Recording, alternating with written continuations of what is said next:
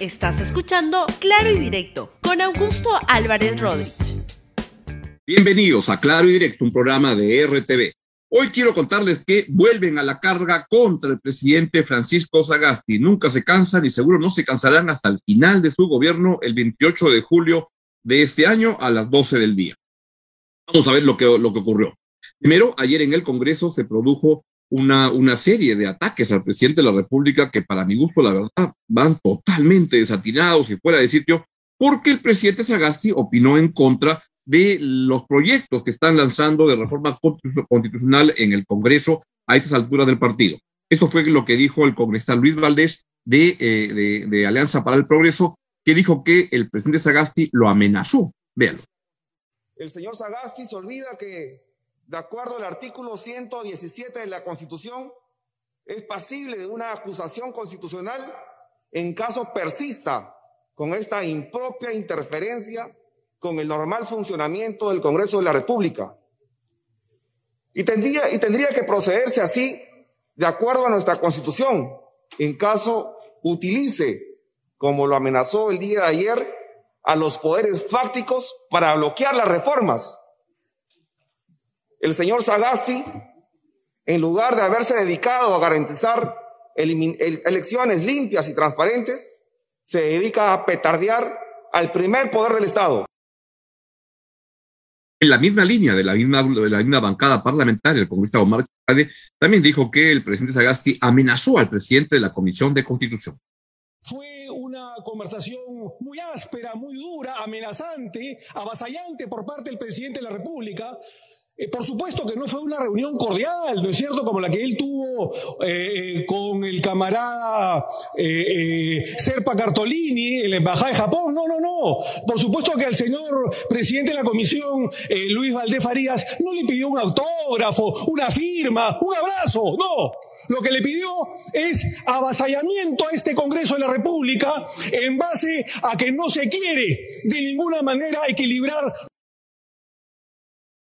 y no fue el único, y finalmente el congresista Almerí de la bancada de uh, Juntos uh, de la bancada de, Luna Galvez dijo lo mismo. Las sangres. Ese señor Sagasti nos quiere venir a enseñar política. De verdad que es deleznable esa actitud y la rechazamos y todos los congresistas tenemos que rechazar esa actitud porque el que no la rechaza es cómplice de eso y más aún los que están defendiendo hoy día esa posición del señor Francisco Sagasti, quien está haciendo la misma política que Martín Vizcarra, y eso no lo debemos permitir. La soberanía del Parlamento siempre por historia ha estado sobre la soberanía del Poder Ejecutivo, porque los tres poderes del Estado nacieron cada uno con su soberanía, pero cada uno en sus aspectos materiales y formales. Y esta soberanía del Parlamento es la Asamblea Legislativa, la Asamblea Representativa, en el cual los peruanos nos han delegado. Pero nos han delegado para legislar. Y tenemos que legislar, porque si no legislamos, estamos acá solamente siendo unos muñecos y títeres más de los medios de comunicación que ya nos insultaron, nos denostaron en ese noviembre pasado cuando sacaron a las calles a los pobres jóvenes ciudadanos que no entienden bien qué es su mano izquierda y derecha y que solo leen los periódicos y las redes sociales y no pueden comprender más. El congresista Almerí de que el, el Congreso, el poder del Estado, es una tetudez total que inventó el AFRA en otros tiempos cuando quería avasallar a los gobiernos, cuando quería avasallar al gobierno de Bustamante Rivero, cuando quería avasallar al gobierno del primer gobierno de Fernando Belaúnde, que lo usan para impromptus y prepotencias antidemocráticas. Así que Almería la repite, este, al igual que el señor Omar Chejade, que dice que el Congreso es el reservorio moral de la nación. La verdad que este Congreso es una posilga, la verdad que este es peor todavía que el anterior y no se cansa de demostrarlo. Y lanzan ataques en este momento cuando lo que deberían hacer es este, simplemente dialogar y si quieren seguir con su reforma, es su derecho. Y un presidente de la República tiene también el derecho de estar en contra de esa posición. Y la verdad que, conociendo el estilo del presidente Sagasti, creo que en ningún momento es alguien que insulta, amenaza. Esta fue su respuesta muy indignada y la verdad que me parece legítimamente indignada ante este cargamontón que han vuelto a armar en ese Congreso de la República que se cree el primer poder del Estado, pero que la verdad da cada ejemplo tan precario, tan pobre. Escuchen al presidente Gasti. Con todo respeto, conociendo a la mayoría de congresistas, ustedes, colegas congresistas, ex colegas congresistas, porque ahora ocupo el puesto de presidente de la República, jefe del Estado y jefe del gobierno.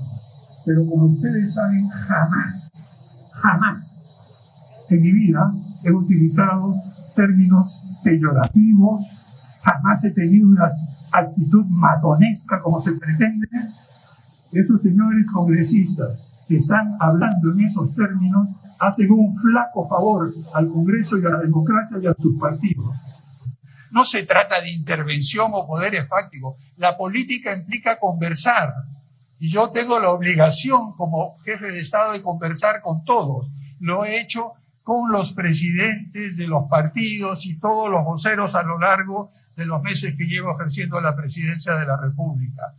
Aquí no hay ninguna, en la más mínima forma, interés de intimidar o cambiar o etcétera. No hay nada que permita ni siquiera abra el más mínimo resquicio para una posición constitucional.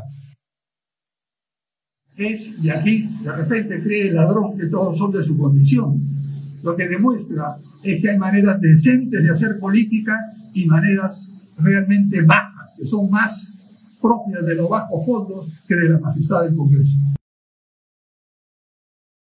Muy pertinente y adecuada y correcta la respuesta que el presidente Francisco Casti le da a, este Congreso, que simplemente se, se, encarga de ver cómo arma barra brava cada, en cada sesión.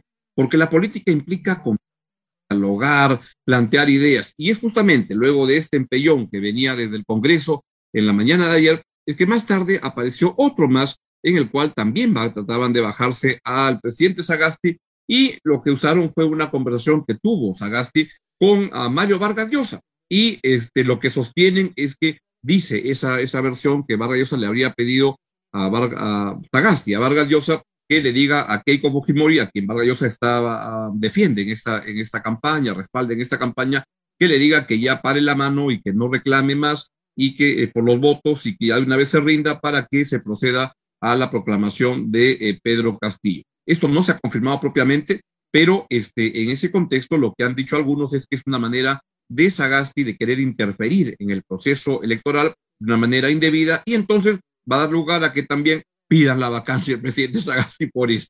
No se dan cuenta que la política es conversar, dialogar, plantear ideas en un contexto complicado para el país.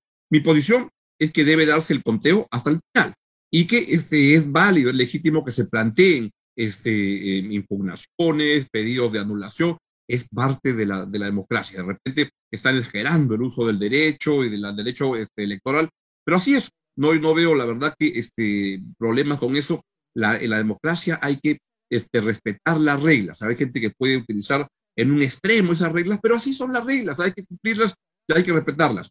Cada quien tiene derecho de plantear lo que quiera. Hay instancias en el jurado electoral especial y en los, en los jurados electorales especiales y en el jurado nacional de elecciones que tomarán finalmente una decisión y verán qué es lo que hacen y quién gana. Mi impresión es que ya ganó Pedro Castillo, y ya la, la diferencia se va a mantener, este, se va a consolidar, y que no va a haber ningún cambio en eso. Pero este, pues, eh, si el Fujimorismo quiere demorar las cosas, pues que lo haga. Le hace daño al, al, al país. Sagasti tiene derecho a conversar con Vargas para ver cómo intercambian ideas, cómo pueden influir de alguna manera. También, cada quien toma su decisión. Y la respuesta de Sagasti estuvo en estos tweets que envió el día de ayer. Lo que dice, la tarea de un jefe de Estado es hacer que el país mantenga la serenidad y la calma en momentos difíciles y complejos. En este esfuerzo me puse en comunicación con varias personas que entendía, tienen contacto con ambas candidaturas. Mi pedido, agrega, fue el mismo para ambos, bajar la tensión y esperar los resultados oficiales. Una de esas personas fue Mario. Juégame los otros tweets. Que dice, además, es que, este, si seguimos con nosotros, o ya, ya, no, ya no están los otros. Bueno, y dice pues que eso fue lo que conversó el día de ayer con Mario Vargas Llosa, el hijo de, de Mario Vargas Llosa, Álvaro Vargas Llosa, lo que dijo que este, la conversación se ha producido, que no puede revelar el, contenido, pero hasta donde sabe lo que han conversado su padre y el presidente de la República, no hay nada que vaya este, indebido, nada por el estilo. Gente que no entiende que en la política se conversa, se dialoga, es la manera de poder avanzar. y no es con insultos como, como una chacra, que son los que lamentablemente han lanzado ayer desde el Congreso de la República. Para que eso pare, pero mi previsión es que primero, Pedro Castillo ya ganó y este, va a demorar el proceso, va a demorar seguramente, que va a haber turbulencia, habrá turbulencia seguramente. Que Sagasti va a seguir siendo acechado desde el Congreso, no tengo la menor duda. Que lo van a poder vacar, pero que es imposible, este, por más afiebradas mm, mentes que hayan en este Congreso de la República. Iremos, el país nunca va a estar tranquilo, pero así es, pues. Nos vamos. Chau, chau. Gracias por escuchar Claro y Directo con Augusto Álvarez Rodríguez. Suscríbete para que disfrutes más contenidos.